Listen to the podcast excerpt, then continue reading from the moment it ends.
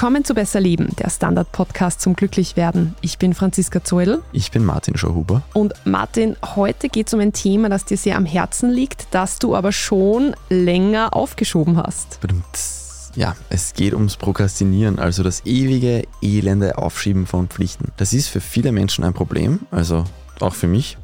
Und so viel muss ich schon vorwegnehmen. Ich habe in der Recherche gelernt, wie sehr mir das eigentlich schadet. Ich sehe das Thema jetzt deutlich weniger romantisch oder lustig. Und ich warne schon mal vor, es wird vielleicht eine etwas längere Folge heute, aber liebe Hörerinnen und Hörer, es ist eine Folge, die bei vielen, zumindest bei manchen, wirklich Auswirkungen auf euer Leben haben könnte. Und zwar bei denen, die so sind wie ich. Also Franziska, zu einer Zeit, wo ich das noch entspannter gesehen habe, da war ich betont schockiert, weil du mir gesagt hast, dass Prokrastinieren kein Problem für dich ist. Und ich so, um Gottes Willen, wie ist das möglich? Weil du gemeint hast, es ist nicht so, weil es dich nicht stört, dass du es machst, sondern weil du es einfach wirklich nicht machst. Zumindest das, was du so zum Prokrastinieren erzählst, das ist mir wirklich völlig fremd. Also ich erledige Sachen am liebsten schon ganz lange, bevor ich sie brauche, damit ich dann ja keinen Stress bekomme. Und ich gehe da auch recht strukturiert mit To-Do-Listen vor. Und ganz besonders Dinge, die mir unangenehm sind, die will ich immer sofort erledigen, damit ich sie dann einfach hinter mir habe. Aber ist das denn so ungewöhnlich? Ja und nein. Also so wie du das prinzipiell sagst, ich glaube, da gibt es jetzt schon sehr viele Menschen, die uns gerade hören, die sich denken, um Gottes Willen, wie ist denn sowas möglich? Weil das einfach für viele wirklich sehr fremd ist. Aber also man sagt, dass jeder prokrastiniert, aber nicht jeder ist ein chronischer Prokrastinierer oder eine chronische Prokrastiniererin. Dieses Wort wird noch sehr oft kommen heute, es tut mir jetzt schon leid. Der Anteil der Menschen, die das so chronisch machen, wird auf circa 20 Prozent geschätzt. Das ist dann natürlich auch eine Frage der Definition und das ist natürlich eine Skala, wo man sich irgendwo einordnen kann und du bist offenbar ganz an einem Ende dieser Skala. Also ich habe auch kaum bis jetzt von Menschen gehört, die das so klar so sagen wie du. Ja, aber vielleicht sollten wir mal nicht nur das chronische Prokrastinieren, sondern überhaupt mal das generelle Prokrastinieren definieren. Genau, auch da, ich habe jetzt gar nicht so die eine Definition gefunden, aber es sind sich schon alle weitgehend einig. Es geht so um dieses generelle vor sich herschieben von Pflichten. Was nicht sofort gemacht werden muss, weil ich eine Deadline habe, die mich sonst vielleicht den Job kostet, wenn ich sie verpasse oder eine Studiumsnote oder was auch immer. Was dann nicht eben sofort gemacht werden muss, das lässt man unerledigt liegen, man lenkt sich kurzfristig mit anderen Sachen ab oder auch längerfristig. Oder was ich besonders gern mache, was dann besonders dämlich ist, man fängt es ganz kurz an und macht dann was anderes. Und lässt es halt dann so eingefangen liegen. Okay, und was macht man dann, wenn man was anderes macht? Und was genau hast du eigentlich gemacht, während du diesen Podcast ewig vor dir hergeschoben hast? Ja, also, dass du diese Frage so überhaupt stellen kannst, zeigt, dass du echt kein Problem damit hast. Also diese Ablenkung, das kann viel sein. Das kann auch was Produktives sein wie Wohnung putzen. Gibt viele Menschen, die putzen nur dann Wohnung, wenn sie eigentlich was anderes machen sollten.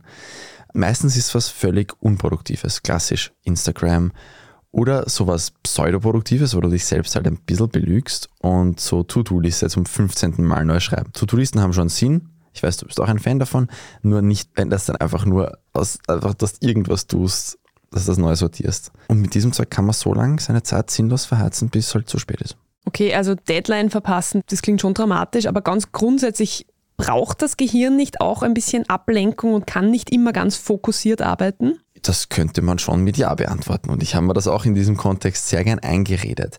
Aber wenn man ehrlich ist und Menschen, die das wirklich oft machen, wissen das auch innerlich, das ist ja keine Pause, in der man entspannt was macht, was man gerne tut dann während du da prokrastinierst und was anderes machst, du weißt, in den meisten Momenten schwimmt unterbewusst irgendwo mit, weiß jetzt nicht, ob unterbewusst jetzt technisch korrekt ist, aber so wie wir es halt verwenden, da schwimmt mit, dass du eigentlich was anderes tun solltest. Und du weißt ja, dass du die Rechnung dann später zahlst. Und das ist ja kein gutes Gefühl. Und Pausen sind super wichtig. Wir hatten ja auch schon mehrfach Podcast-Folgen dazu. Da geht es nicht um Pausen. Da geht es um, ich sollte das machen, mach was anderes und das rennt ganze Zeit so. Okay, ja, das klingt schon weniger gut, muss ich zugeben. Ja, also Dr. Pierce Steele, das ist also ein Motivationspsychologie-Professor und er ist einer dieser Procrastination-Päpste der Wissenschaft. Der fasst es kurz zusammen. Prokrastinieren ist Selbstschädigung. Und abgesehen von der emotionalen Belastung, die ich jetzt gerade vorher schon angesprochen habe, du verschwendest auch insgesamt sehr viel Energie, weil du jedes Mal wieder einsteigen musst in diese eigene Pflicht. Wir hatten mal eine Folge zu Deep Work und einer zu Scheduling auch. Da ist auch schon ein bisschen um diesen Mechanismus gegangen. Unser Hirn verbraucht jedes Mal, wenn wir mit irgendwas anfangen, Energie. Und wenn du zehnmal mit etwas anfängst, verbrauchst du diese Energie zehnmal. Also wenn ich einen Satz schreibe, fünf Minuten auf Instagram bin und dann wieder zum Schreiben wechsle, brauche ich wieder diese extra Energie. Das ist wahnsinnig verschwenderisch. Aber jetzt mal total naiv gefragt, warum schiebst du dein Zeug denn dann auf? Ja, das ist eine spannende Frage. Prokrastinieren ist laut einigen Psychologinnen und Psychologen in erster Linie eine Art, mit bestimmten negativen Gefühlen umzugehen. Die jetzt halt wir kriegen, wenn wir jetzt diese Aufgabe erledigen müssen. Das kann Langeweile sein oder Selbstzweifel, Frustration, Versagensangst und, und, und.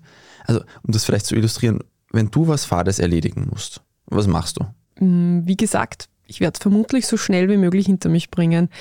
Außer natürlich, das ist mir jetzt gerade eingefallen, eine große Ausnahme. Es handelt sich um irgendwas, was mit meiner Steuererklärung zu tun hat. Da werde ich dann eventuell auch ganz kurz zur Prokrastiniererin, aber mich treibt dann das schlechte Gewissen irgendwie so um, dass ich es eh nicht aushalte und dann erledige ich das irgendwann trotzdem. Ja, okay. Na, bei mir schaut es so aus, dass ich einmal ganz, ganz schnell Twitter aufmache. So Steuerung T, T und W ganz schnell eintippen und Enter drücken. Das dauert bei mir, ich habe es nachgemessen, circa zwei Zehntel Sekunden, weil ich es schon so oft gemacht habe. Das ist eine Bewegung, die ist schon so automatisiert. Detail am Rande, wie ich das getestet habe bei der Recherche mit, mit eben so einer Mini-Stoppuhr in einem anderen Fenster, bin ich natürlich gleich einmal auf Twitter hängen geblieben und habe die Podcast-Recherche dann einmal liegen gelassen.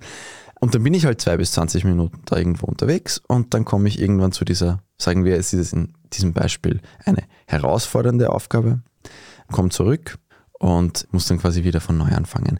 Und zum Beispiel jeder Anfang von Podcast-Recherchen ist da für mich ein sehr gutes Beispiel, weil das braucht fast immer mehrere Anläufe, weil es halt so erdrückend viel ist am Anfang. In dieser Recherche, ich glaube, ich habe 28 Studien zitiert und am Anfang sind es noch mehr Tabs, du kennst das auch. Ja, das ist schon mal einschüchternd. Okay, ich bemerke, ich sollte dir dringend auf Twitter folgen. Ich glaube, das mache ich noch gar nicht.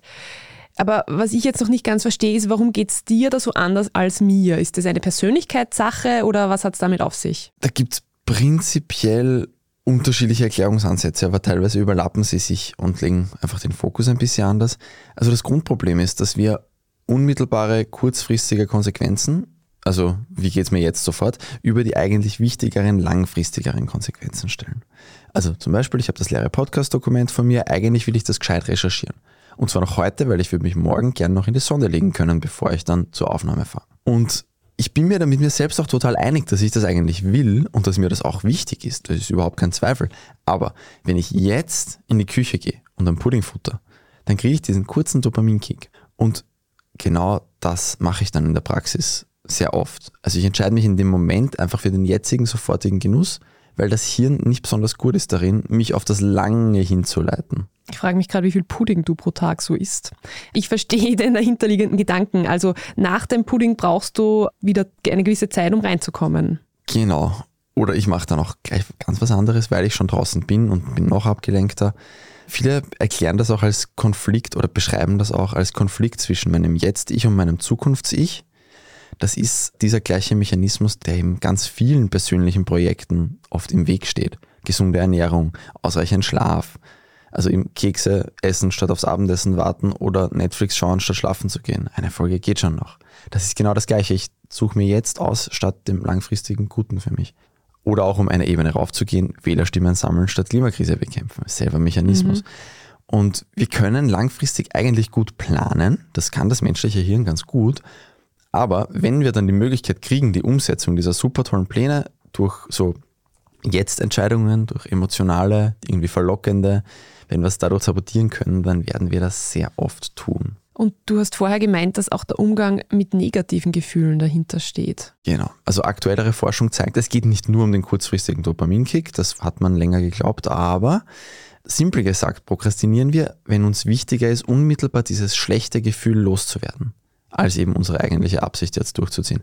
Beispiel Podcast-Recherche, eben gerade bei großen Themen, das kann am Anfang ziemlich einschüchternd sein, vorher schon angesprochen. Und dann kommt dieses Gefühl der Überforderung hoch. Und dann ist eben der simple Ausweg, neuer Tab Twitter auf. Dankeschön. Oder wenn du jetzt einen Artikel über ein Thema schreiben musst, das dich überhaupt nicht interessiert, du kannst dich da entweder gleich gelangweilt durchwühlen oder du findest dir halt was anderes, das du kurz untersuchen möchtest. Okay, aber was ich jetzt noch immer nicht so verstanden habe, ist es wirklich ein Problem? Oder braucht man in unserer Leistungsgesellschaft den Willen zum Arbeit verschleppen nicht sogar ein bisschen? Es ist ein Problem. Also es haben einige Studien nachgewiesen, dass Menschen, die prokrastinieren, unglücklicher sind. Das ist bitter, aber ist halt so. Man muss bei einem Teil der Forschung da ein kleines Sterndal dazugeben, weil es sehr oft um das sogenannte akademische Prokrastinieren geht. Der Klassiker aus der Sozialwissenschaft, es wird hauptsächlich an Studentinnen und Studenten geforscht. Und die prokrastinieren offenbar sehr viel häufiger als der Schnitt der Gesamtbevölkerung. Ich sehe in deinem Gesicht, dass du vielleicht auch nicht immer so prokrastinierfrei warst. Es gibt die eine oder andere Seminararbeit, für die ich doch länger gebraucht habe. Und manche Forschende meinen sogar, dass man das separat vom generellen Prokrastinieren sehen sollte, wird noch nicht so gemacht, aber in der Forschung. Und es geht ja nicht nur um Arbeit und Studieren. Also es geht ja auch um Sachen wie den Hausputz oder gewisse Gesundheit, laufen gehen. Auch sowas kann man prokrastinieren und immer wieder auf ein anderes Mal aufschieben. Und da eben noch einmal bitte die ganz wichtige Unterscheidung. Prokrastinieren ist nicht dieses absichtliche Nichtstun. Mhm. Oder auch nicht bewusst sich hinsetzen und einmal über irgendwas überlegen, nachdenken auch nicht so rumträumen. Wir hatten eine Folge über das Nichtstun und das ist super wichtig. Und wer es macht, wer prokrastiniert, der kennt den Unterschied eh. eh. Allein schon aus der emotionalen Rückmeldung. Es ist einfach frustrierend, weil man nichts weiterbringt, Zeit verschwendet.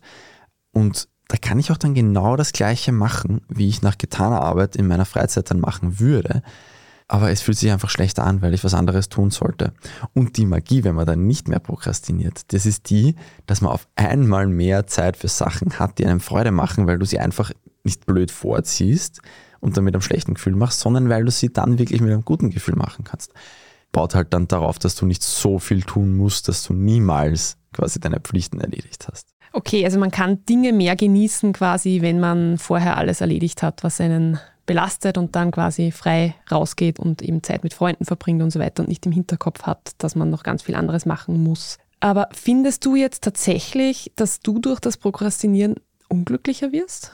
Wenn ich mich jetzt im spontan kurzfristig mit irgendwas ablenke, weil da dieses negative Gefühl hochkommt und ich erkläre später noch, warum diese Betonung auf das Gefühl so wichtig ist, weil das ist ganz wichtig, wenn man es dann bekämpft eben, und mir fällt es ja da schon auf, dass sich das oft dann schlecht anfühlt, wenn ich auf was anderes umsteige. Im ersten Moment ist schon kurz dieses Gefühl der Entspannung. Einfach das große Böse ist jetzt mal kurz weggeschoben. Das große böse leere Podcast-Recherchedokument. Aber in diesem Moment belohnt mich dann schon das Hirn, auch wenn es sich dann kurz danach oder unterschwellig trotzdem oft auch schon irgendwie nicht so gut anfühlt.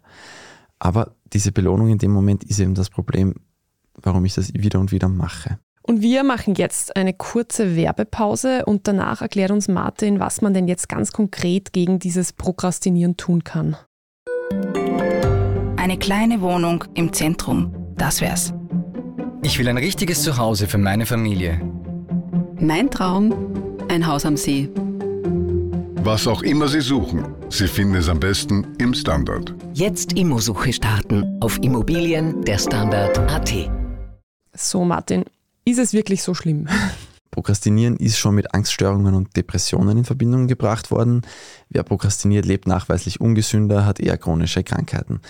Das liegt eben auch daran, dass wir Sachen, die uns gut tun würden, dann eben auch gerne aufschieben. Wieder Jetzt-Ich gegen Zukunfts-Ich. Das Jetzt-Ich liegt halt auf der Couch und futtert Chips, statt für das Zukunfts-Ich, um Gemüse zum Markt zu gehen, dass sich das Zukunfts-Ich was Gutes kochen kann noch. Aber ein sehr großes Problem ist es nicht nur der Moment des Prokrastinierens selbst, über den habe ich jetzt größtenteils geredet bis jetzt, sondern auch der Stress, der dann aus dem Ganzen resultiert, weil natürlich wird es dann mit der Deadline knapp oft einmal. Und dieser Stress ist auf so viele Arten schlecht für uns, dass er irgendwann eine eigene Podcast-Folge kriegen wird. Also Herzerkrankungen, Schlaf- und Verdauungsprobleme, mhm. Immunsystem wird geschwächt. Die Liste ist elendslang. Ja, irgendwie ist Stress in so gut wie jedem unserer Podcasts großes Thema. Sollten wir uns wirklich demnächst mal anschauen. Aber wenn das alles so schädlich ist, warum machen es viele Leute dann so oft? Ja, also simpel gesagt, Steinzeithirn. Wir hatten das ja letztens auch schon. Wir sind so verkabelt, dass wir unsere derzeitigen Bedürfnisse über die in der Zukunft stellen. Das war auch mal sinnvoll. Früher hat es eine Zeit gegeben, wenn man da nicht sofort diese reifen Beeren gesehen und gepflückt hat, dann ist vielleicht blöd gewesen eine Stunde später. Und das Zukunfts-I ist uns halt auch, das sagt auch die Wissenschaft, da habe ich eine recht spannende Studie gelesen das ist uns relativ fremd. Das steht uns einfach nicht so nahe. Aber wenn dann noch akuter Stress dazukommt, dann ist es noch viel schwieriger, sich für die Zukunft zu entscheiden. Mhm.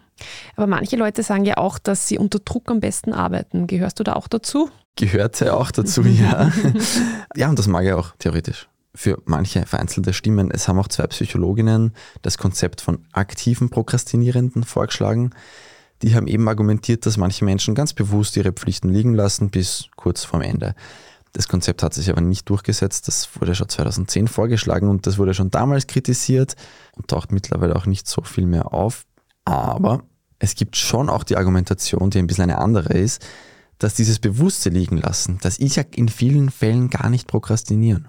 Weil du schiebst es ja nicht immer wieder auf und fängst es nicht sogar manchmal Worst Case an und schiebst es dann wieder auf, sondern du planst einfach von Anfang an ganz bewusst erst später mit anzufangen. Und wenn du mit dem Ganzen Erfahrung hast und das einschätzen kannst und das Risiko in Kauf nimmst, du kannst dann halt am letzten Tag, wenn du es machen wolltest, würdest vielleicht lieber wirklich was anderes machen, was spontan aufkommt, oder du wirst krank oder oder oder. Wenn du das in Kauf nimmst, okay, go for it, mach es so. Unabhängig davon, was die Denkweise dahinter ist, haben Studien gezeigt, dass die Noten schlechter werden, je näher zur Deadline Studierende eine Arbeit abgeben. Fand ich auch sehr spannend. Ich glaube, es sind irgendwie eben bei den, ich glaube, das waren so Seminararbeiten oder so, sind, glaube ich, 80 Prozent am letzten Tag erst reingekommen und von Stunde zu Stunde kann man messen, wie die Qualität ein bisschen schlechter wird. Spannend, weil ich habe gedacht, es geben sowieso alle immer nur im Studium am Tag der Deadline ab, aber dann gibt es wohl auch im Studium schon Leute, die das anders machen.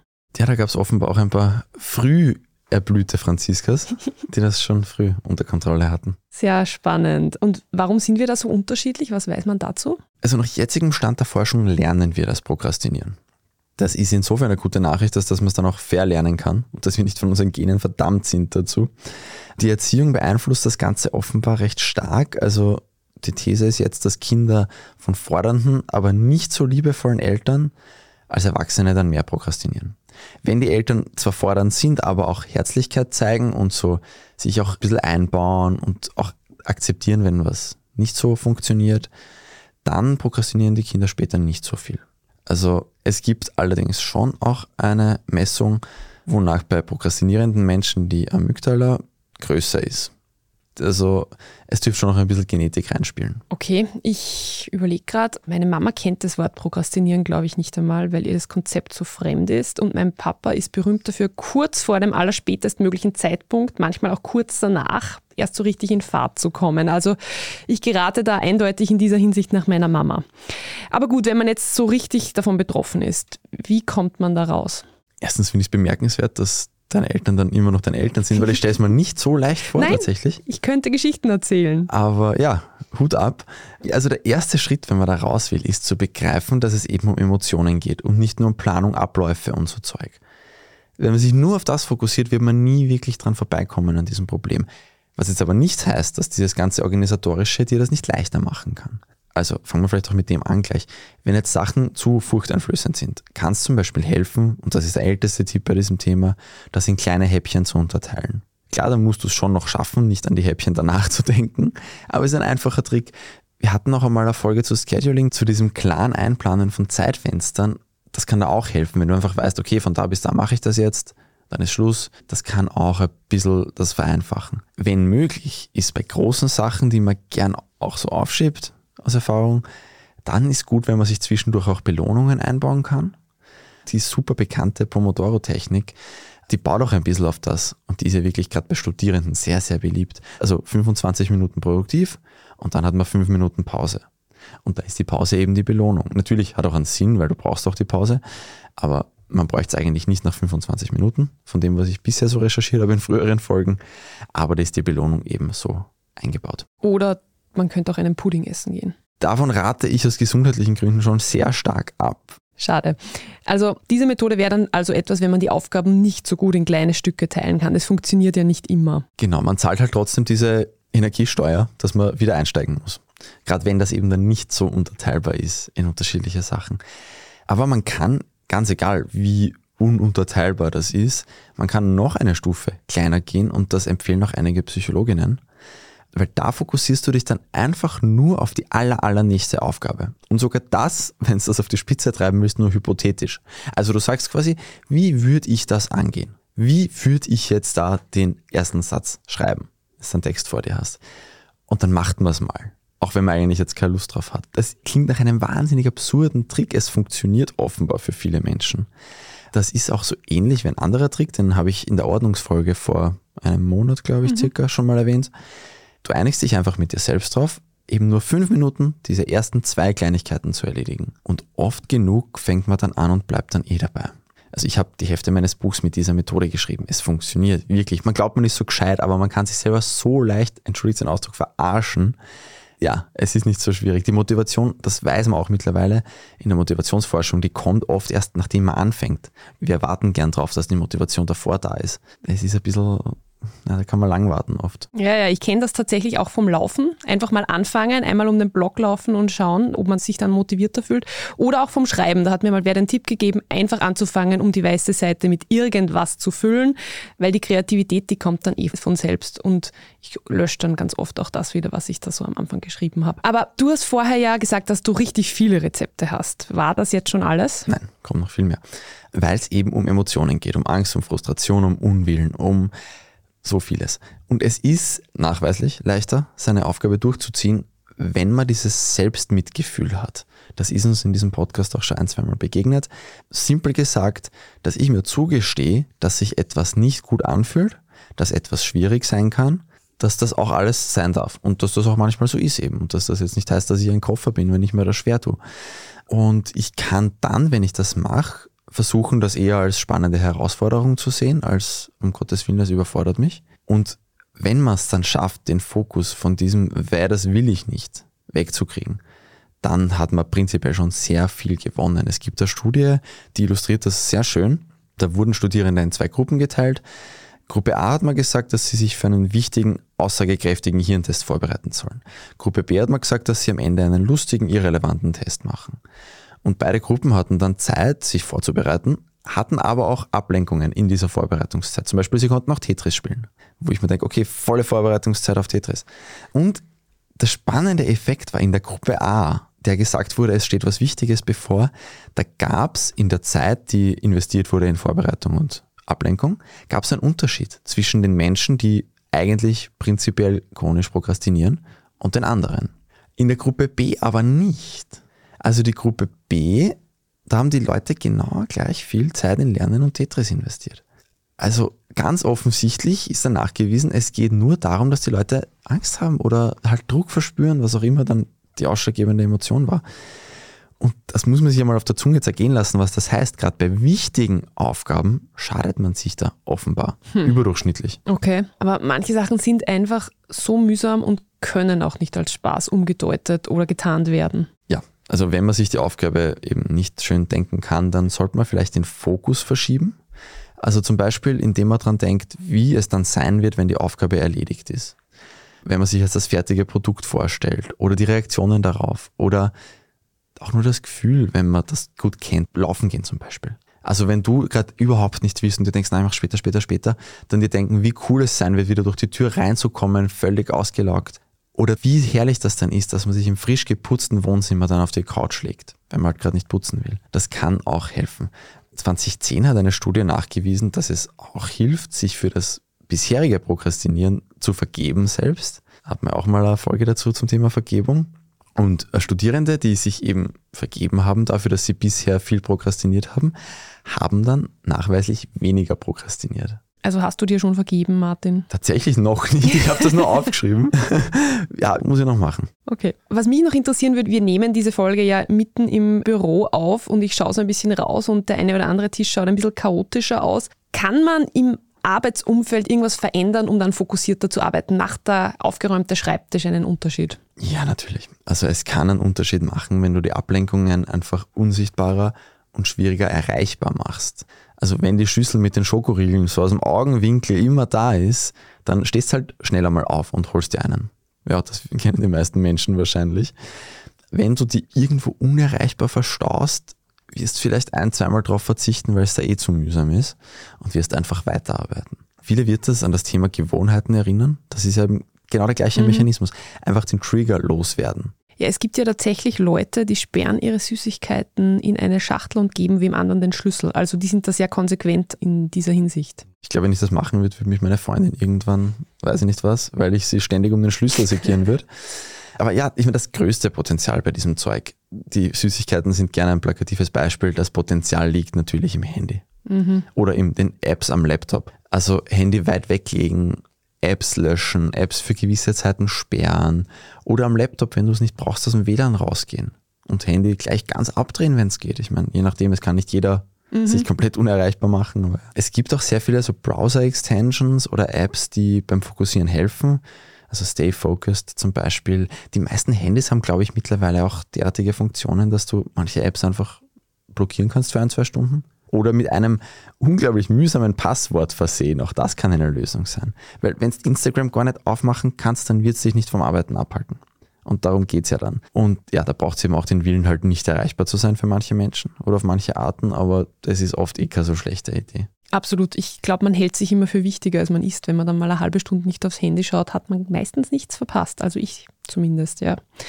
Ja, das klingt alles sehr schlüssig. Aber was, wenn es trotzdem nicht klappt und man wieder und wieder abschweift? Du kennst es sicher. Ja, also es gibt auch noch das Konzept des sogenannten Temptation Bundling.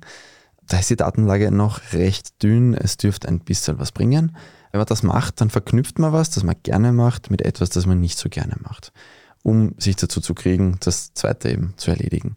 Also zum Beispiel, ich höre meinen Lieblingspodcast nur mehr beim Laufen gehen. Am allerbesten ist natürlich, wenn man das gar nicht machen muss, weil man sich Aufgaben sucht, die man einfach gerne macht, die für sich genommen Spaß machen. Aber es ist halt nicht immer so leicht und teilweise sind Sachen dann eben zumindest zu herausfordernd, um gut damit umgehen zu können. Und auch das Schlafausmaß und die Qualität des Schlafes beeinflusst nachweislich, wie sehr man am Tag danach prokrastiniert. Man kann sich da leichter machen, indem man einfach rechtzeitig ins Bett geht.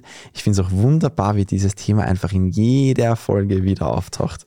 Also das Thema ist dir eindeutig wahnsinnig wichtig. Ich habe die Studie nicht gemacht. es ist einfach so, wenn du genug schläfst, prokrastinierst nicht so viel am Tag drauf. Und am Ende, wenn man das Problem gar nicht los wird, dann empfehlen schon auch noch Psychologinnen und Psychologen Verhaltenstherapie. Mhm. Das sind jetzt also einige Schrauben, an denen man drehen kann, wenn man unter seinem eigenen Prokrastinieren leidet. Ja, das war jetzt relativ viel, das ist mir bewusst. Man kann sich Podcasts auch zweimal anhören, wenn es vielleicht zu viel war und man kann sich Notizen machen. Ich persönlich starte jetzt einen langfristigen Selbsttest, weil ich verliere schon sehr viel Zeit an dieses Prokrastinieren. Und ich finde gerade im Homeoffice, gerade bei flexiblen Arbeitszeiten wie wir, ich meine, ich schreibe die Stunde dann halt auch nicht, wenn ich mhm. dann eine Stunde am Blödsinn mache, weil mhm. ja, auf was hinauf. Mhm. Gerade dann ist das sehr, sehr, sehr problematisch. Und ich habe jetzt bei dieser Recherche einen Nachmittag lang diese ganzen Techniken angewendet. Vor allem, was bei mir eben gut funktioniert hat, ist dieses einfach einen Handgriff machen und dann schauen wir weiter. Und es reicht auch ganz kurz auf dieser Impuls WhatsApp Web einfach wieder zuzumachen. Wenn du da Millisekunde dran denkst, ich sollte das gerade nicht machen und einfach dann das Zögern zwischen Denken und Tab zumachen ausschaltest und das einfach zumachst, da gewinnt man auch Zeit. Relativ viel sogar. Und man verliert viel Ablenkung. Und es war dann wirklich ein geiles Gefühl, wie viel da weitergegangen ist. Also ich hoffe, dass ich dann in ein paar Monaten ein Addendum zu dieser Folge mache und dann berichte, wie super gut das Leben als nicht mehr Prokrastinierer denn ist und wie viel mehr Zeit und geistigen Freiraum ich habe. Du wirst wahrscheinlich ein weiteres Buch geschrieben haben mit der gewonnenen Zeit und weitere Preise gewonnen haben. Also ich bin gespannt. Ich hoffe, du nimmst das mir dann nicht ab und entdeckst das Prokrastinieren für dich. Would not recommend.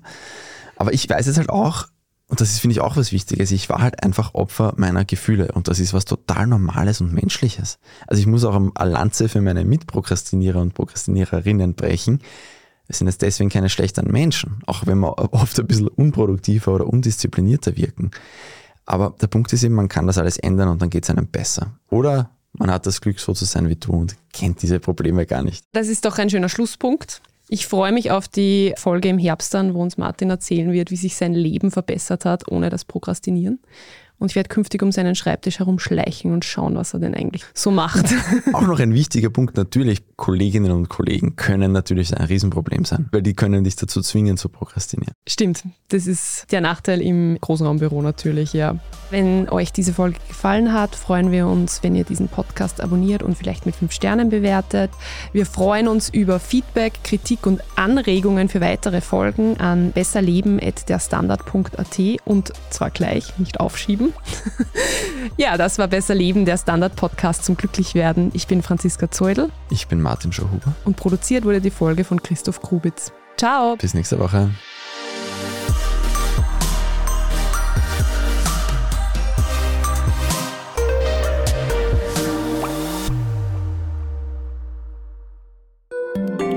Guten Tag, mein Name ist Oskar Bronner. Ich habe damals den Standard gegründet, damit man sich auf Basis unabhängiger Berichterstattung die eigene Meinung bilden kann. Guten Tag, mein Name ist Pony73 und ich poste beim Standard, weil ich genau das dort machen und meine Meinung auch sagen kann. Der Standard, der Haltung gewidmet.